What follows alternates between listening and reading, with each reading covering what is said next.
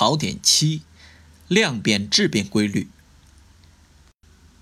一、事物存在的质、量、度。第一点，质。一事物成为自身并区别于其他事物的内在规定性，就叫做质。认识质是认识和实践的起点和基础。只有认识质，才能区别事物。第二点，量。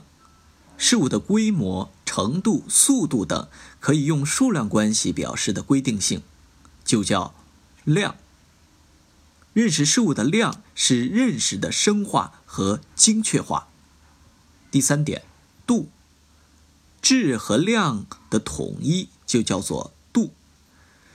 度是保持事物质的稳定性的数量界限，即事物的限度、幅度和范围。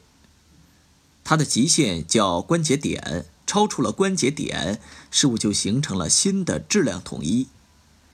认识度，才能确切地把握事物的质，才能为实践活动提供正确的准则及适度原则，防止过或不及。二，量变与质变的含义。第一点，量变是事物数量的增减。和组成要素排列次序的变动，是保持事物的质的相对稳定性的不显著变化，体现了事物渐进过程的连续性。第二点，质变是事物性质的根本变化，是事物由一种质态向另一种质态的飞跃，体现了事物渐进过程和连续性的中断。第三点，区分量变和质变的根本标志是事物的变化是否超出度，超出度的变化是质变。三，量变和质变的辩证关系。第一，量变是质变的必要准备；第二，质变是量变的必然结果。第三，量变和质变是相互渗透的。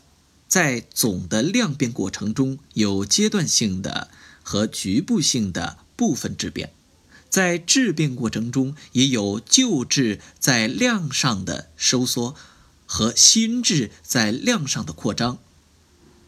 量变和质变是相互依存、相互贯通。量变引起质变，在新质的基础上，事物又开始新的量变。如此交替循环，形成事物量变质变的规律性。量变质变规律体现了事物发展的渐进性和飞跃性的统一。拓展与点拨：一、质和事物的存在是直接同一的。特定的质就是特定的事物存在本身。量。虽然也同样是存在的规定性，但不是直接与存在同一。在一定的范围内，量的增减并不影响某物之为某物。